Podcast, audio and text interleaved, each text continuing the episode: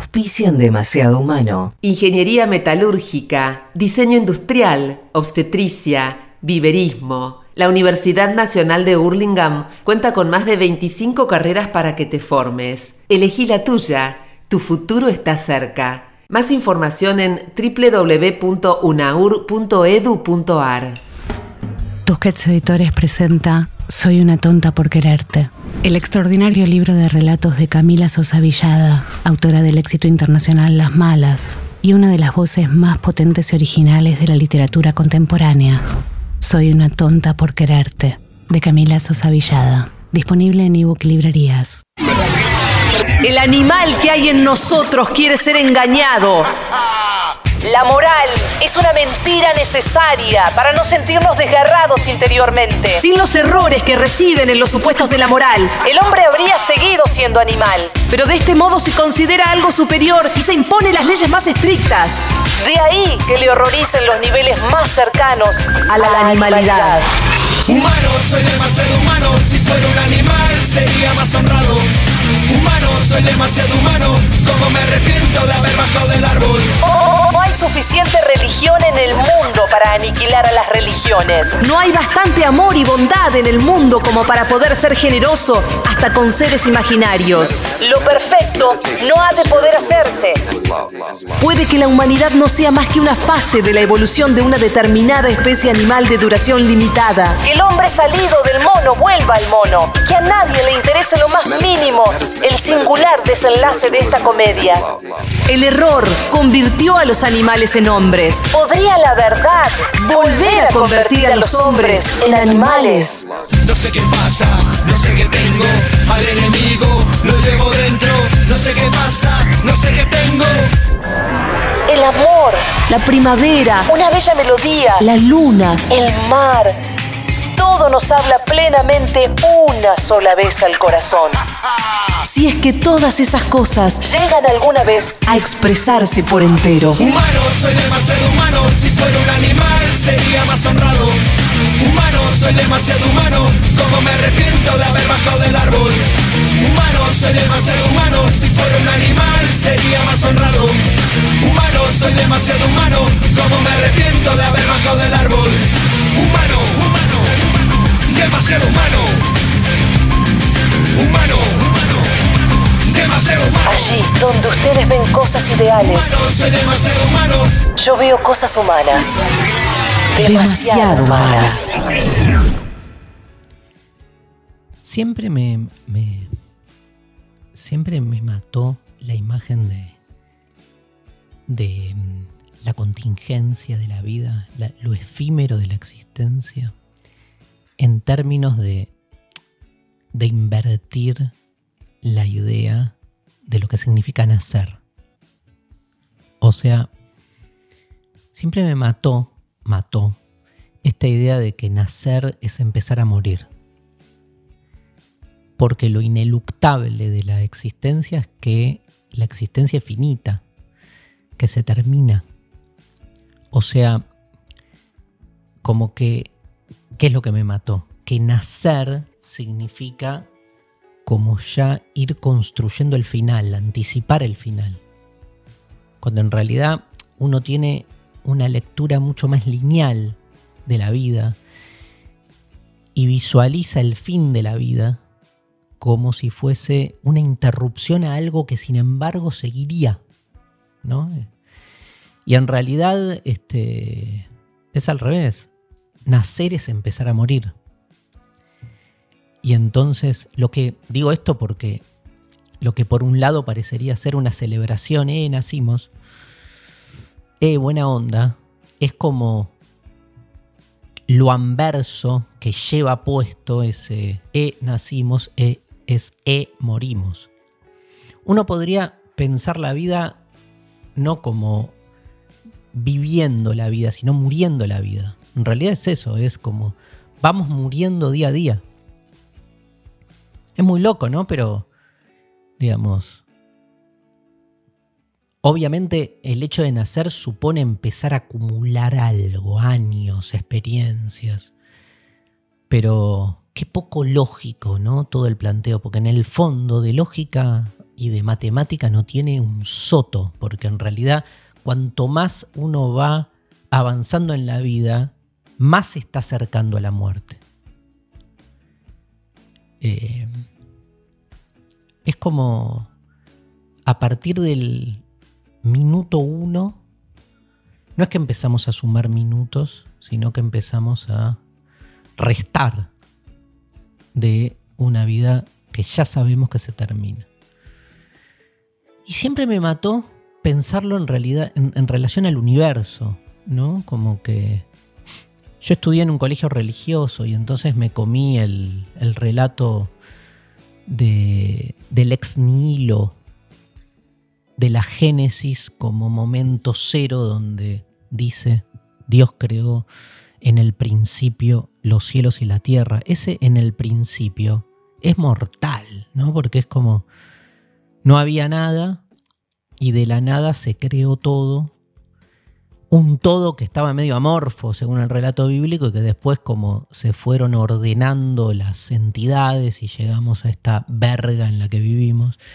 Pero, digamos, este, lo loco de la creatio ex nihilo, creación desde la nada, es entender justamente eso, como, digamos, que apareció algo. Y lo loco, eso cuando uno es chiquito y va a un colegio religioso no, te cuentan el final de, la historia, porque en realidad la aparición del mundo, que es la aparición de la historia, es casi una aparición, digamos, condenada a su final. De acuerdo a los relatos religiosos, digamos, sobre todo el bíblico, hay una primera instancia más parecida a esa totalidad infinita, que es el, famoso paraíso, el Edén, humanos creados y otras tantas cosas que y vidas que parecerían no tener término y a partir del pecado hay un final, o sea, claramente en, las religiones se busca la comprensión del final a partir de un pecado, una instancia ética. Nos merecemos lo que nos pasa pero un merecimiento que no tiene que ver con uno, sino con la condición. Todos somos Adán y Eva, todos estamos atravesados por la caída y finalmente este, no solo nos vamos a morir, sino que el mundo va a terminar. Lo loco es que el final del mundo es visto no como un colapso de destrucción absoluta donde no quede nada, porque en ese en esa nada originaria, en esa creación desde la nada, estaba Dios. Por eso cuando la cosa explote, volverá esa nada donde estaba Dios y donde, por decirlo así, todo estaba bien.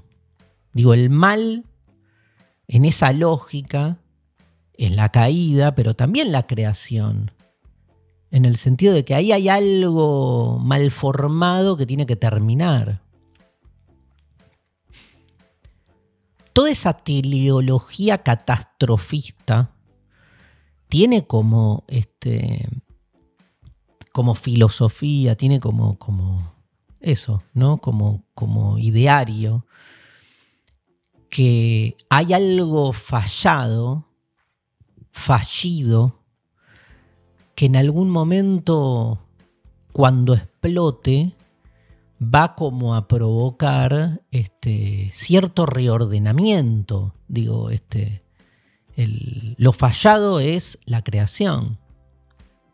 El mundo está condenado al final, sería un poco la idea que quiero trabajar. Está condenado al final porque es mundo, digamos. En la medida en que se volvió mundo, tiene en, su germen, en su naturaleza, la necesidad de terminar. ¿no?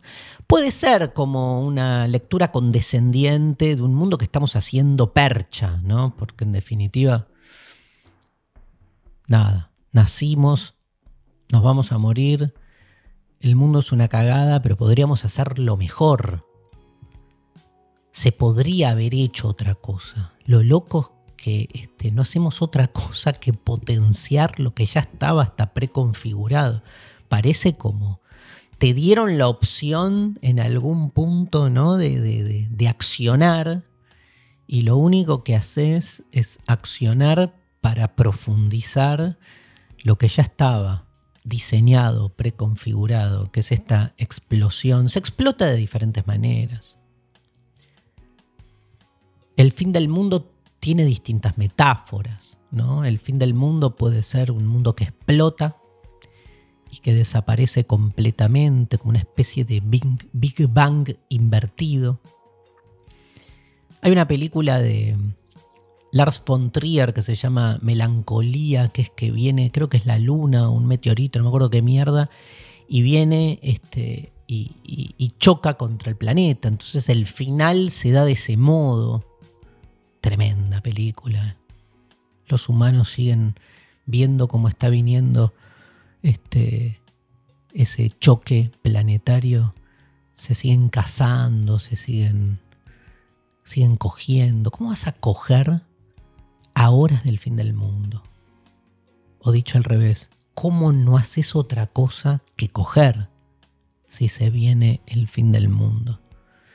Pero ese fin del mundo que impacta y destruye todo y no queda nada, quedan como partículas, como una especie de, ¿no? Como si explotara el centro de la Tierra y entonces este, una explosión. Siempre pensé cómo es esa muerte, ¿no?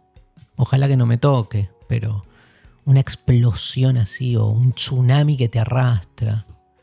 Que no tenés ni un segundo para tomar conciencia de, uh, me estoy cagando muriendo, tipo, ah, no, ¿Sentís algo o te arrasa ahí el fuego? Pero hay distintas maneras. Hay, un fin del mundo. Hay una película que se llama De Belatar. El caballo de Turín, que me la mostró Sole Barruti, que hoy va a estar de, invitada, que mandó un video. Eh, donde lo que sucede ahí es que el fin del mundo se da por por marchitamiento, por desecamiento. O sea, se termina, ya nada tiene sentido, ¿no? Que es otra lógica. Hay muchas formas de pensar el fin del mundo. Muchas formas de pensar el fin del mundo. Lo podemos pensar este, posapocalípticamente como un mundo donde las cosas dejan de funcionar, ¿no? Esas ¿no? Esas distopías donde en realidad hay un televisor pero no anda, los autos se volvieron macetas, ¿no? Yo tenía una amiga que tenía todas este, las plantas en lugares otros. Em, me acordé. Hace muchos años. Medio hippie, pero bien. Nada. O sea, está esa idea del desecamiento. Casi de una agonía este, uf, donde hagas lo que hagas, igual ineluctablemente la cosa va para donde tiene que ir, que es para, para la nada. Pero también estaba pensando, es tremenda esa película, El caballo de Turín, em, un padre con una hija. Que, que, intentan salir con un caballo y se dan cuenta que no y ya ni hablan ya no tienen para comer. ¿Se acuerdan esa serie El colapso? No sé en qué plataforma debe estar, pero ahí hay otra lectura, que es que un día el pacto de, convivencia que hace que este mundo todavía funcione se rompe. Qué increíble eso, cuando se rompe el pacto, ¿viste? Y vos vas con el billete y te dicen, ¿qué es este papel? Se rompió el pacto se rompió el pacto, es que vas caminando por la calle y te meten un cuchillazo en la cabeza. Porque todo pende de un acuerdo general de que la cosa funciona con ciertos códigos. ¿Qué pasa cuando los códigos se rompen? Pero cuando se rompen todos. En la serie francesa, búsquenla, son ocho capítulos.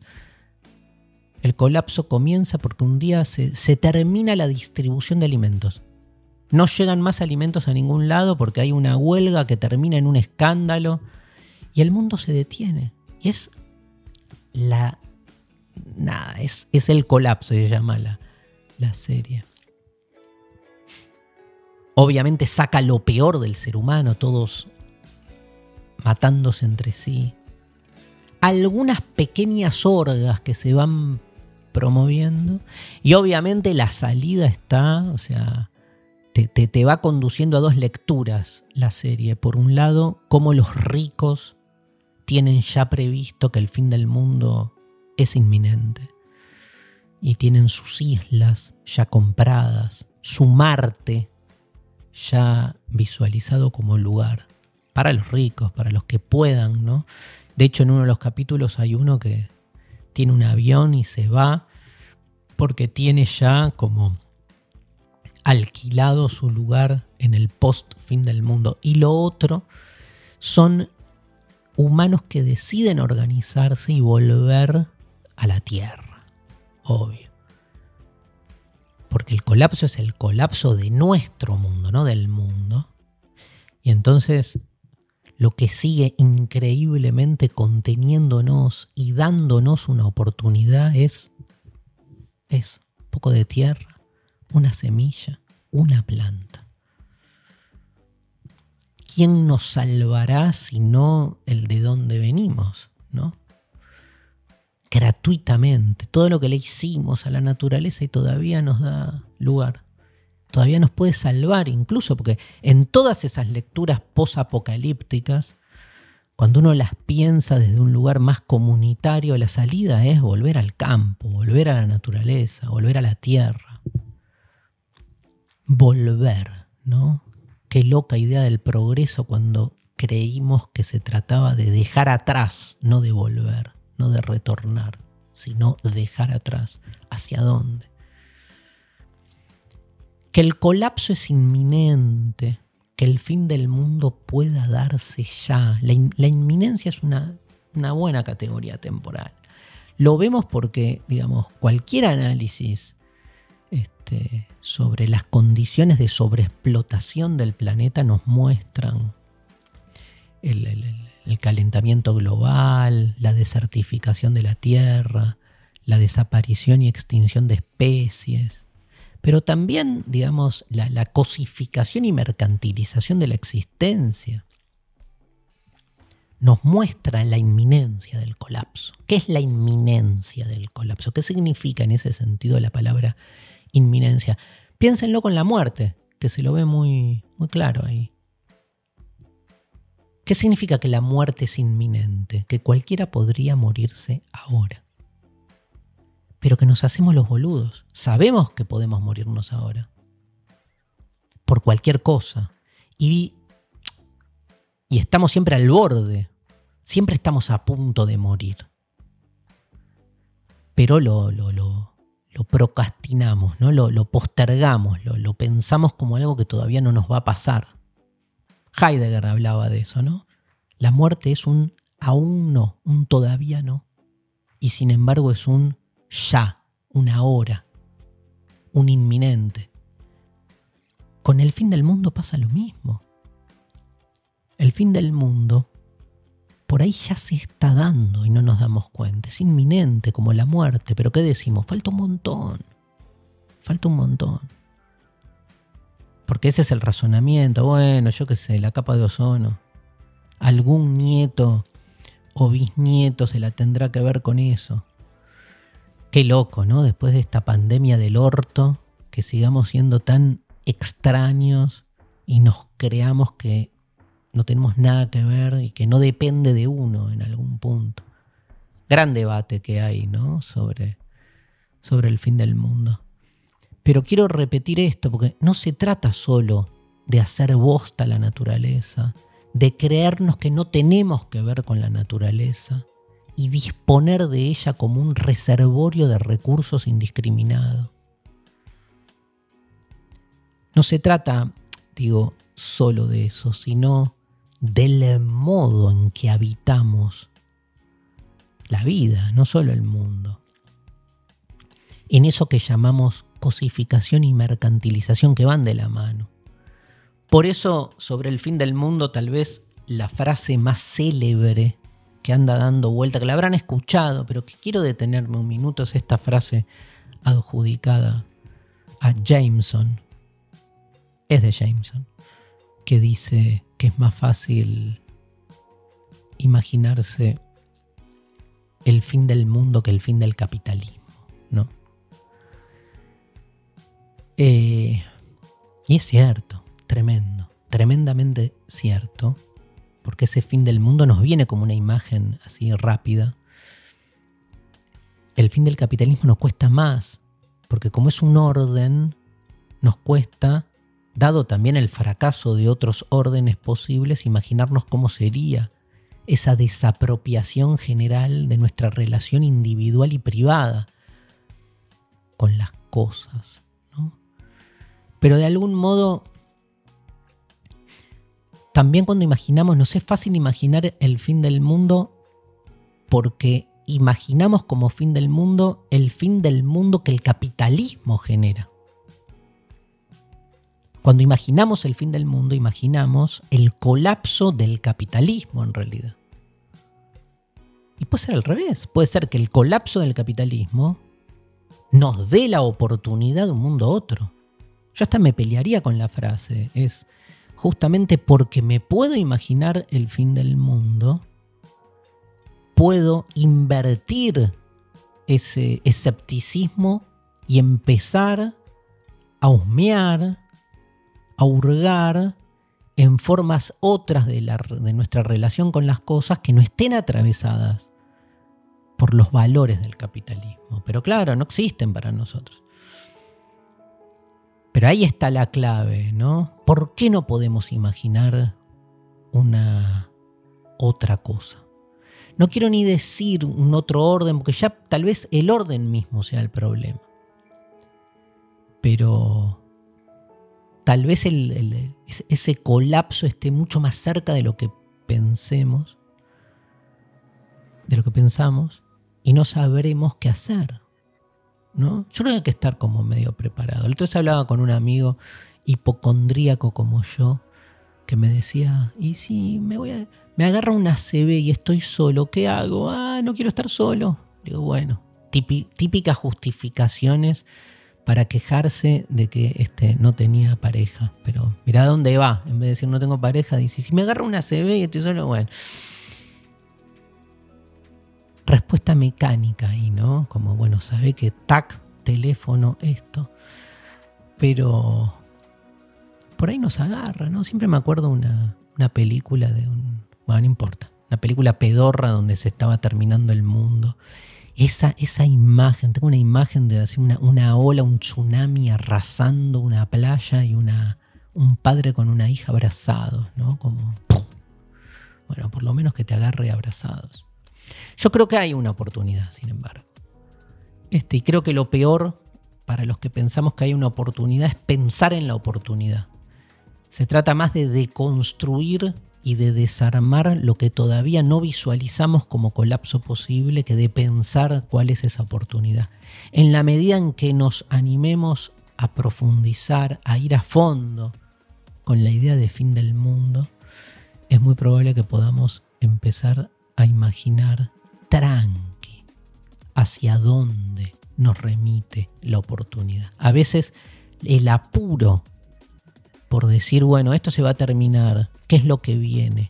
Y ponerle nombre, hacer listas, rellenar ¿no? con contenido ese supuesto mundo al que este, iremos, termina siendo peor. El fin del mundo puede ser el fin de una naturaleza que explota y nos deja a los humanos a la deriva. O puede ser al revés, el fin de la vida humana. Y la naturaleza queda sin humanos, qué lindo, ¿no? Pero vieron que hay esa, esa, dualidad. A veces nos imaginamos el fin del mundo como eh, seres humanos en un mundo que pierde todo, desértico, tipo Mad Max, ¿no? ¿Se acuerdan? La película es una cosa donde no queda nada. Había una de Kevin Costner que yo veía que Waterwall, algo así, que era todo el mundo se había inundado y la gente vivía en barcos. Malísima, pero me, me partía. Y habían un par que ya habían mutado y habían sacado medio branquias o cosas así porque te dirigía a eso. Pero está esta idea de la destrucción de la naturaleza y el ser humano teniéndosela que ver con ese nuevo desierto, de ahí venimos aparte. Pero en la otra lógica, digamos, lo que desaparece es el ser humano. El fin del mundo también es el fin del humano. Y la naturaleza que se saca de encima, ¿no? Su virus. Qué lindo. ¿Qué pasaría ahí? Hay muchas narrativas sobre el fin del mundo. Toda la teología está basada en eso también. El tema es si el fin del mundo es el final o es el inicio de algo nuevo. Lunes, de 20 a 21, hay demasiado humano. Darío Stanraiver. Futuro.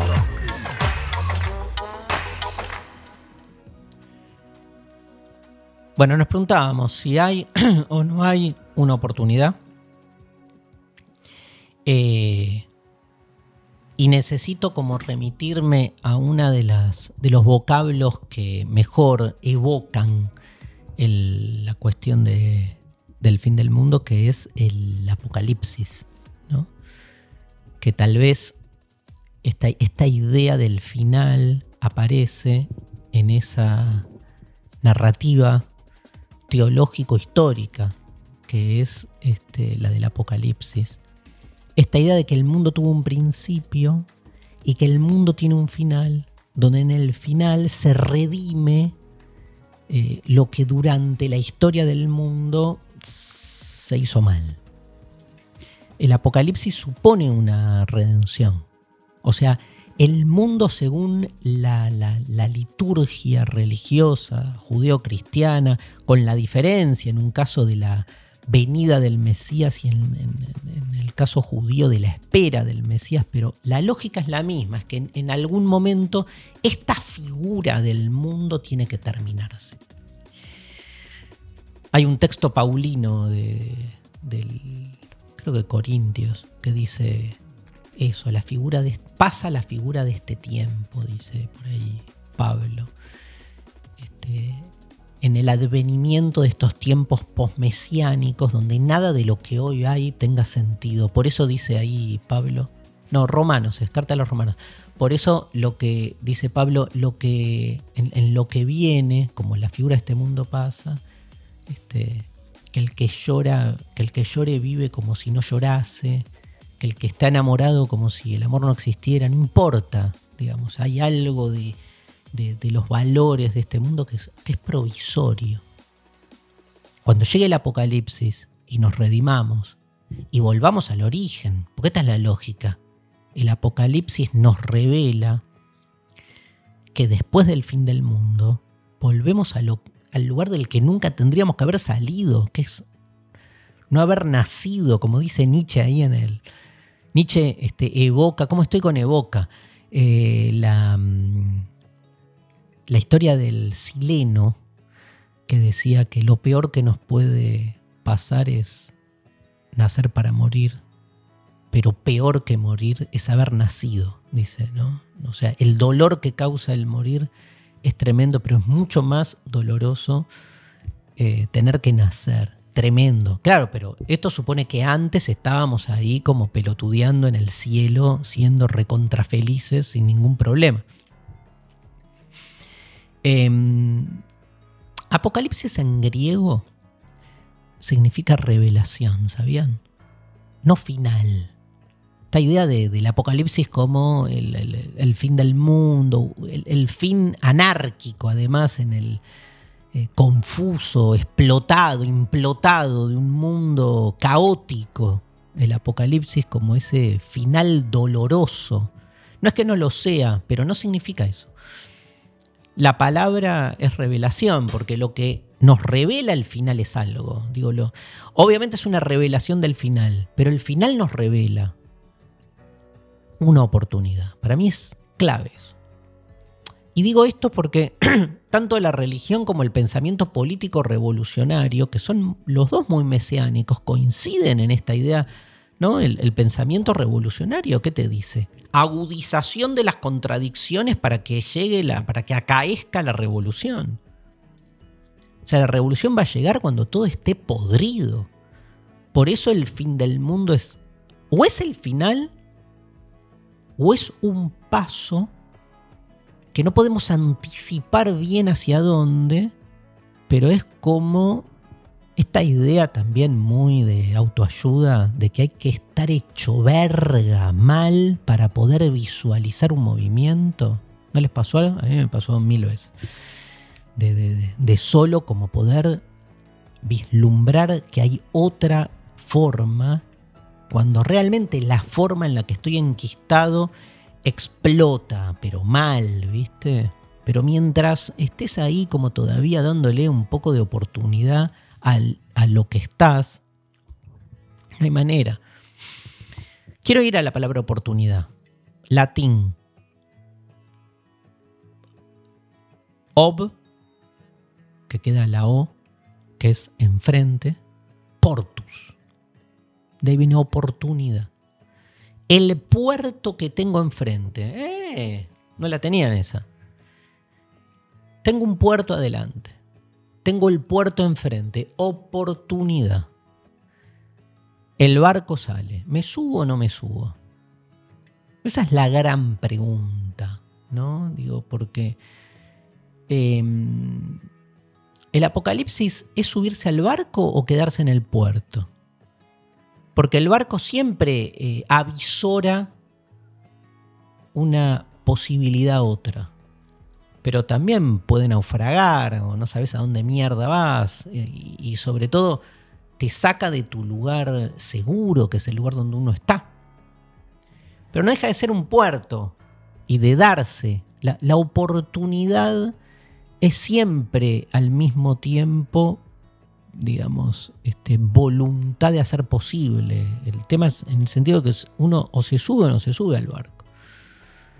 Pero el Apocalipsis revela una oportunidad. Para hablar de estas cosas y ver si hay algo más, hay formas o no distintas. Digo, estamos en. Es, como el, programa del lunes pasado de Marx. Una cosa es la instancia crítica, otra cosa es la oportunidad. Yo creo que en general las teorías del fin del mundo la cagan cuando al toque ya proponen por dónde. Y yo creo que estamos todavía en la instancia crítico-deconstructiva, entre otras cosas, asumiendo esta especie de extinción, de colapso final que hace que todo lo que viene funcionando ya no tenga sentido. O bien porque deja de funcionar, o bien porque termina siendo lo único que funciona. Porque para que haya sentido tiene que haber, digamos, diferencia, que es lo que de algún modo estamos perdiendo. Em, Danila Suárez Tomé es doctora en filosofía por la UBA. Investigadora del CONICET, se especializa en teoría del conocimiento, feminismos y género. Junto a Diana Mafía publicó Feminismos, Intervenciones Textuales y con Mariel Jiménez conducen el podcast Ocultonas, donde analizan discursos, prácticas y consumos misteriosos en los que las mujeres son las principales destinatarias eh, su Twitter es arroba danihila, eh, guion bajo. Y en Instagram está como Danila, con H intermedia. ¿Qué pensás, Danila, de la hipótesis de que estamos viviendo el fin del mundo?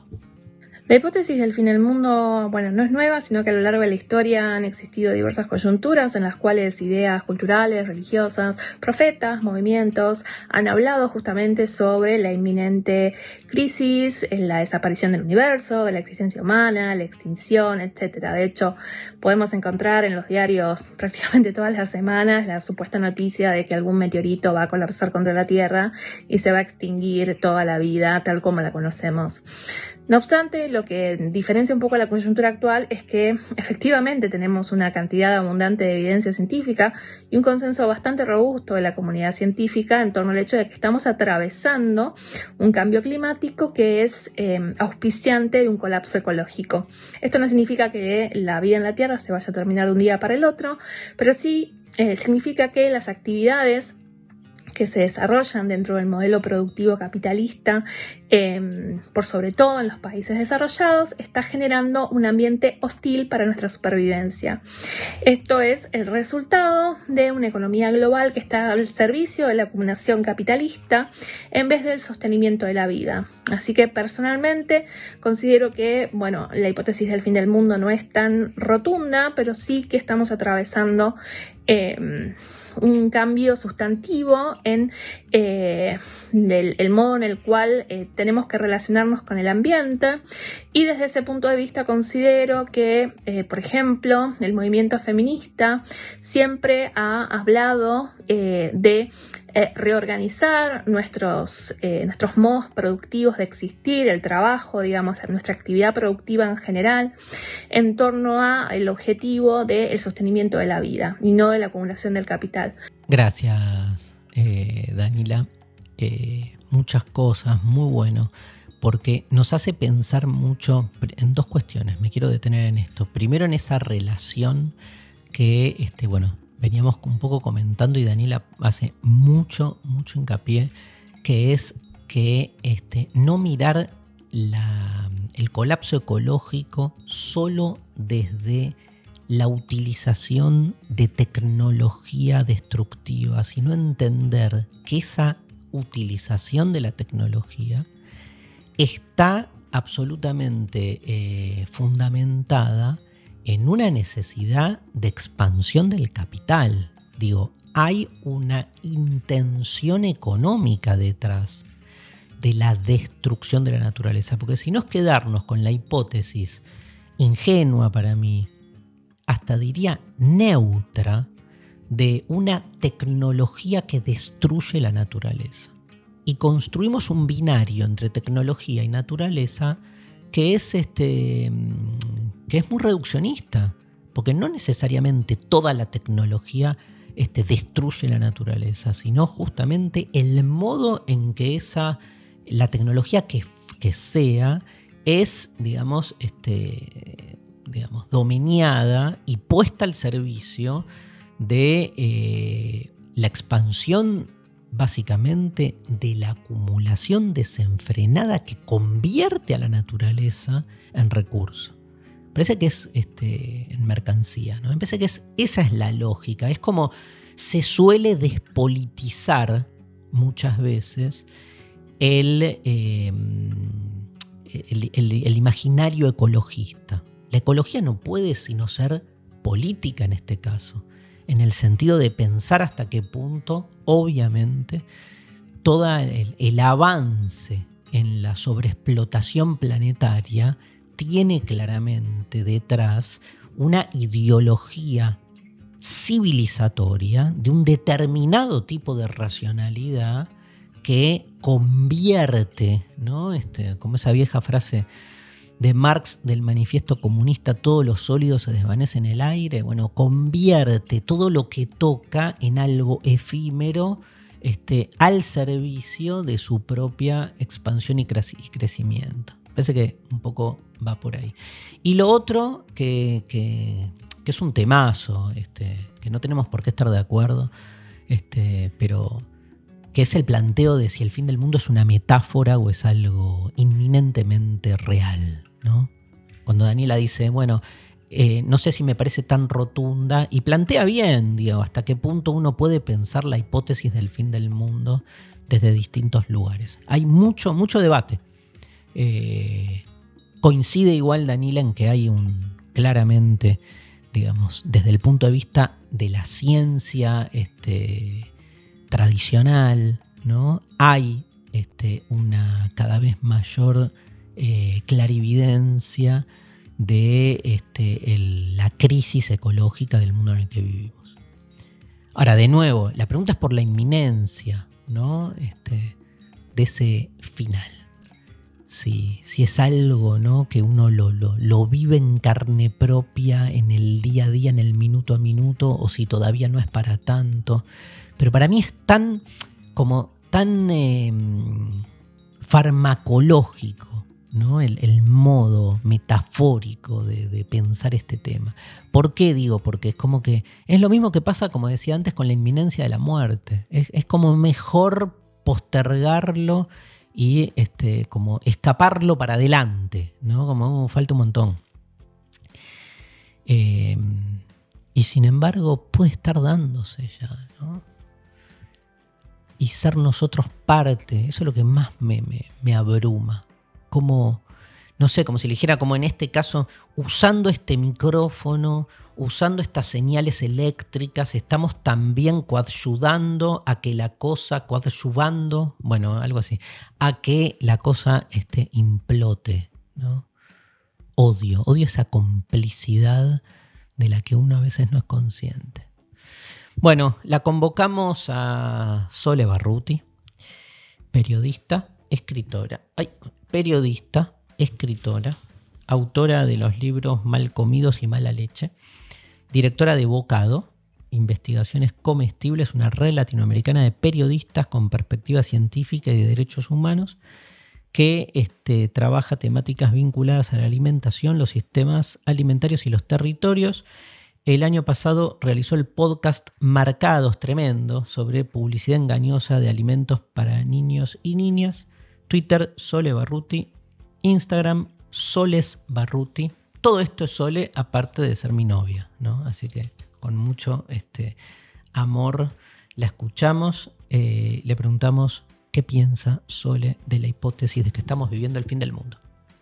Bueno, yo creo sí que estamos viviendo el fin del mundo. Estamos viviendo, em, primero, obviamente superando los límites geofísicos del planeta con nuestras formas de vida y qué es lo que estamos haciendo, cómo consumimos, cómo saqueamos al mundo para construir un mundo aparte de una civilización que es muy adicta a un montón de cosas que ya no tiene dónde sacar. ¿no? Como esa es la primera, obvia eh, y más científica. Y mm, luego también estamos viviendo el fin del mundo en cuanto a la extinción de una, una metáfora que nos escinde de la naturaleza y que nos pone casi como una especie aparte eh, la especie humana, la especie de esta civilización moderna, hipermoderna, en la que eh, creemos que hay como una, especie de vida mejor, vida superadora y sobre todo eso de vida que no es dependiente. Y, y, esa metáfora en común es la que está muriendo, está muriendo porque hay una cantidad de infelicidad, de insatisfacción y de erosión del ser en todos sus órdenes, ¿no? Como desde los cuerpos que no dan más hasta eh, del espíritu de nadie da más. Y, creo que la pandemia precipitó de algún modo eso, ¿no? Ese estar en el mundo ya no puede ser el mismo.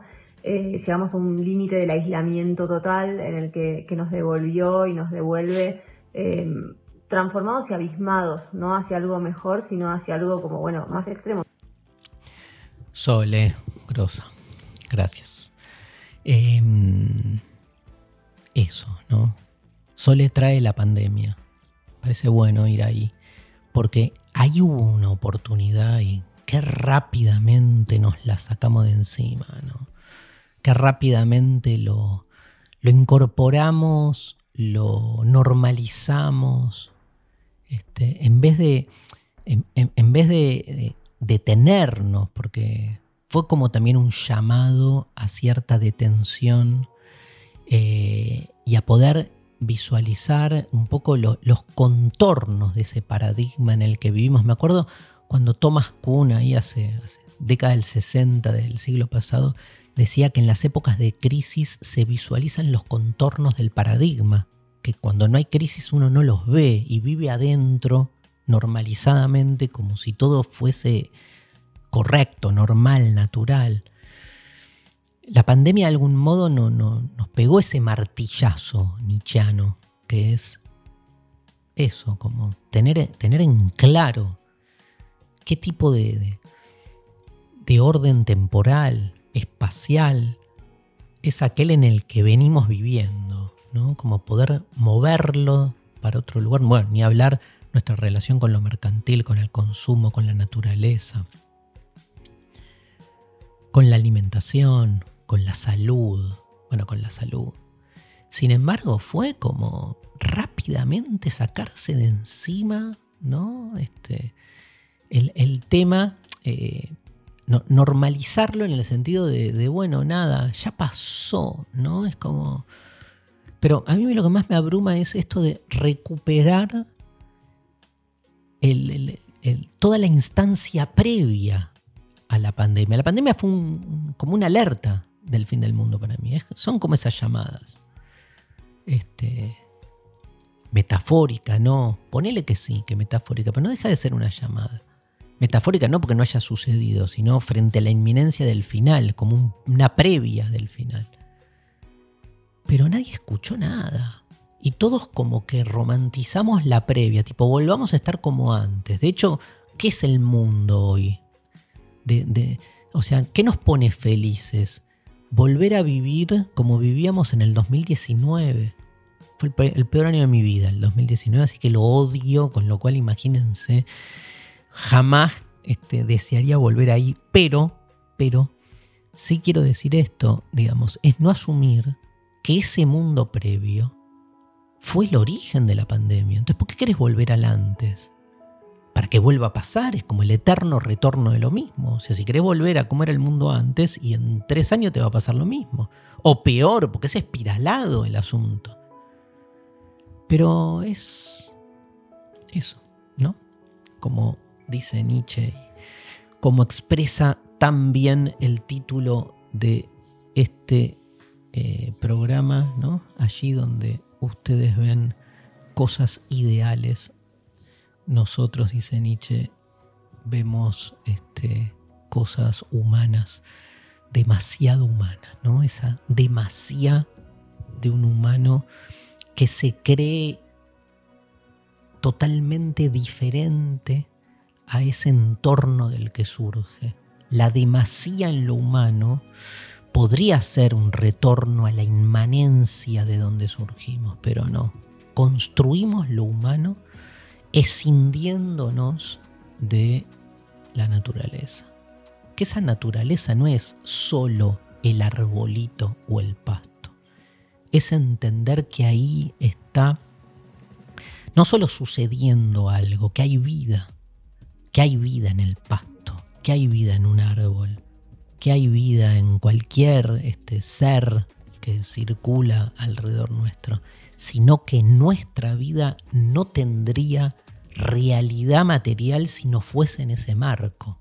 Y sin embargo, nos creamos ese imaginario omnipotente de un ser humano que parece que vinimos de otro lugar, ¿no? Digo, la gran metáfora de, del, del alien, del extraterrestre, somos nosotros. En realidad el extraterrestre somos nosotros. Somos los que sobramos en la imagen que nos hacemos de nosotros mismos de la naturaleza del mundo, porque no parecería que no tenemos cuerpo, parecería que eh, no hay materialidad, ¿no? La, metáfora más este, recurrente y la más exitosa para definirnos a nosotros mismos es la del alma, que es la que no tiene un soto de materialidad y corporalidad, la que parece provenir justamente de otro lugar, de otro mundo.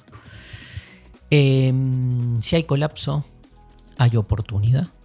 El tema es que esa oportunidad pueda empezar a aflorar, a verse en el momento debido Mientras me parece fundamental eso, seguir desarmando, seguir deconstruyendo en la intimidad del disciplinamiento. Lo personal es político también acá, ¿no?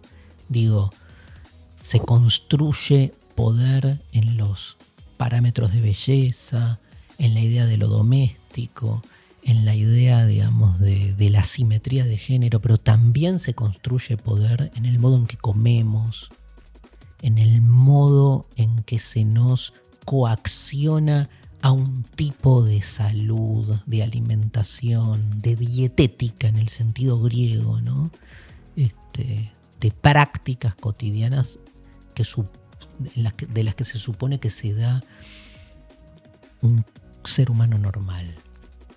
¿Qué tendrá de normal este ser humano que abjura de lo que es básicamente carne? Demasiado humano. Naufragar en el sinsentido. Marian, ¿qué haces? ¿Qué vas a hacer si se termina el mundo en, un rato? ¿En un rato? Sí. ¿Vos decís que es abrupto? Yo sí tengo, yo pienso siempre que, hay que, vamos a sufrir mucho. Ah, que es como tipo Fade, tortura. En, en Fade, sí, que En va a faltar Fade. el agua y que nos vamos a matar por Sí. un vaso de agua. Yo pienso eso, posta. eh. Sí. Es la lo- peor, la peor. Sí, En el que- colapso, en la serie era así. Y el, eh, lo que decía Sole con respecto al ánimo y a- al espíritu y al cuerpo, eso también me parece que es más, yo creo que lo estamos viendo, ¿no? Sí. Yo prefiero que sea abrupto, así ni, ni te das cuenta. Creo que como convenir nos conviene un hachazo. Bueno, en el espacio este, auspiciado por el grupo Planeta, eh, presentamos hoy From Hell. Miren esto. ¡Woo! Pero miren esto, ¿eh? Mira, Male. Tremendo. Tremendo. Este libraco es un libro de Alan Moore y Eddie Campbell, editado por Planeta Comic. Con nueva rotulación y nueva traducción, es una reedición de la obra completa de Moore y Campbell, revisada y complementada con comentarios de Alan Moore. Se trata de el mito de Jack el Destripador, a su vez que una disección despiadada de la sociedad victoriana. Esta famosa novela gráfica ha sido galardonada con los prestigiosos premios Eisner y Harvey en diversas categorías, así como por el premio de la crítica del Festival de Angulema 2001, una de las obras maestras sin dudas del genio del cómic Alan Moore, que si ven una foto de Alan Moore es como una especie de, de Merlín, ¿no? Sí, El- sí, el- el- sí. Pero bueno, no, nada, búsquenlo. eh, es uno de los eh, motores creativos más importantes de la historia de los cómics, sus innovadores trabajos, bueno, es el de V de Vendetta, Watchmen, La Liga de los Hombres Extraordinarios o From Hell se ha convertido en piezas imperecederas del paisaje cultural contemporáneo. Eh, y Eddie Campbell es un historietista británico que, bueno, este, colaboró con Alan Moore y este, la novela gráfica From Hell adaptada al cine con Johnny Depp, no sabía, Mm. como protagonista. Bueno, ¿te gusta? Ah, amo. Me lo amo. llevo. ¿Cómo voy a recibir el fin del mundo? Leyendo la historia de Jack el el Destripador. Tremendo. Bueno, ¿qué nos trae hoy Mariana Bueno, Cosante? yo traje para competir con vos a El Eternauta y te traje además, ahí se lo vamos a pedir a Male, un pedacito del Eternauta para que nos acordemos que era esa obra. Hacía frío, pero a veces me gusta trabajar con la ventana abierta. Mirar las estrellas descansa y apacigua el ánimo.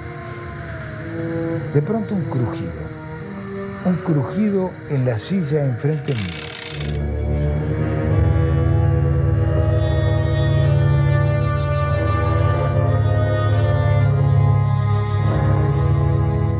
Alcé los ojos y mi mirada encontró la suya.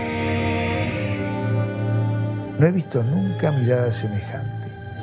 La mirada de un hombre que había visto tanto que había llegado a comprenderlo todo. Chanan. Ahí veíamos este canal Encuentro. Sí, ¿no? bueno, un programa que hacía Juan Sasturain donde Sí. analizaba la obra de esta gran obra de Oestergel que conocemos como El Eternauta, que eh, eh, luego de la publicación del Eternauta y del éxito del Eternauta, después Oestergel hizo algunas variaciones sobre ese texto, hizo la versión 2, hizo la versión 3, hay cosas que están dando vueltas, y también escribió como una desviación ¿no? de- del Eternauta, que en un momento aparece, como el final del Eternauta, vamos a spoilearlo porque es, es de la década del 50, o sea, ya... ¿Y qué tiene cumplió. que ver? Pero, chico, ¿Pero vos spoilearías una película de la década del 50 por ser de la década del 50? obvio. ¿En serio? ¿Contarías el final de lo que el viento se llevó? Pero ya lo sabe todo el mundo. Como que, ¿qué pasó con Jack el Destripador? Y pero un pibe nace, le llega el libro a los 11 años. Pero hay, hay una... No es que es porque, porque pero vos del- pensás que la gente no, digamos, sabe. está aislado totalmente de que todo ese eso. niño de 11 años no, o ¿Vos sea, no sabe el final de Jack el Destripador. Bueno, Yo creo que sí, que sabe. Yo creo que, que no. que está dando vueltas en el aire. pero spoileá, como no pasa nada. Perdemos audiencia. ¿Por qué? Porque Mariana Collante spoilea. ¿Cómo voy a spoilear el.? eh, bueno, pero es un final abierto, o sea. Y el Eternauta sí. Y bueno, por Sí, eso. sí. Bueno, dale, entonces. spoilea, el- dale. como es un final abierto, él, bueno, se queda como dando vueltas en el tiempo y aparece, le vuelve a aparecer a este escritor Germán, que es como una especie de alter ego de Westergel, y le cuenta otra historia, como si fuera una deriva. Bien, tal, pasó tal cosa, pero también pasó tal otra, otra cosa. ¿no? Entonces él empieza a contar otra, otra historia de todo esto de, ya sabemos, bueno, de la invasión. Cosa que, viste que ya se abandonó la idea de una invasión extraterrestre. O sea, como, ¿quién va a querer venir acá con el quilombo que tenemos? planetas es sold out total. ¿No? ¿Vos decís que es toda una estrategia humana para que no nos invadan, hacernos mierda? No, creo que ni siquiera eso. O sea, ¿quién lo habrá pensado? Pero posta, no hay ninguna noticia que vienen extraterrestres. Es cierto. Porque no, ya no. Porque somos nosotros los extraterrestres. totalmente, bueno. Entonces, eh, Oestergel lo que hace es imaginar que nos invaden. Era, era la época, ¿no? Claro.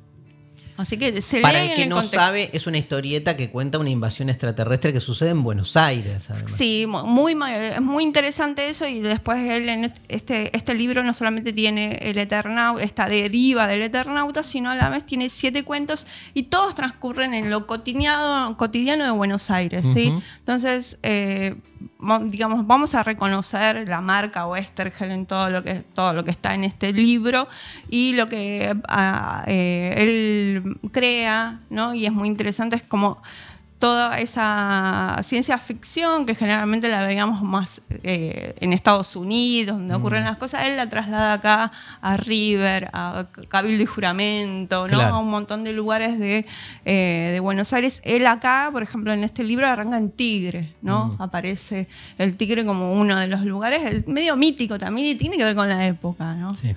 Así que bueno, esto es una invitación a recuperar, sobre todo a la gente que no le gusta mucho la ciencia ficción, mm. que no está muy acostumbrada a leer ciencia ficción, me parece que Westergel es medio como un clásico y a la vez eh, no es tan complejo con esos nuevos mundos que se pueden crear, sino que es más de lo cotidiano y una deriva a la fantasía, a, otro mundo, pero tranca. Perfecto, bueno. Gracias, Mariana. Este, mira, no lo tenía esta, préstame, esta edición buenísima del Eternauta y otros cuentos de ciencia ficción que bueno, después tiene como su, su, versión en historieta, ¿no? Claro, bueno, la de Solano López. Tal cual. Pero que acá tienen los cuentos este, tan famosos, ¿no? Eh, de un Westergel, que también, bueno, es uno de los emblemas también de, digamos, de lo peor de la dictadura, ¿no? Este, su, su, deriva, su destino. Él y su familia, ¿no? Porque lo, más significativo es, digamos, lo contamos brevemente, que Oestergel desapareció, estuvo en el Vesubio detenido durante un año, después en 78 se cree que lo mataron, todavía no hay pruebas de eso, pero eh, cuando él fue secuestrado, sus hijas ya las habían matado, cuatro mujeres. Tremendo. Y, los tres, y tres yernos. O sea, toda esa familia desapareció de un plumazo. Así. Y bueno, quedó solamente la, mujer, que creo que vive en Estados Unidos hace bastante. Bueno, gracias, Marian. Este, esto fue demasiado humano. Cerramos el programa sobre el fin del mundo. ¿Qué programa? ¿Con qué seguiremos? Ay, no, sabemos. ¿Levantaremos lo que queda de mayo? No. difícil. Difícil, difícil. Estamos como ahí. Y es la realidad.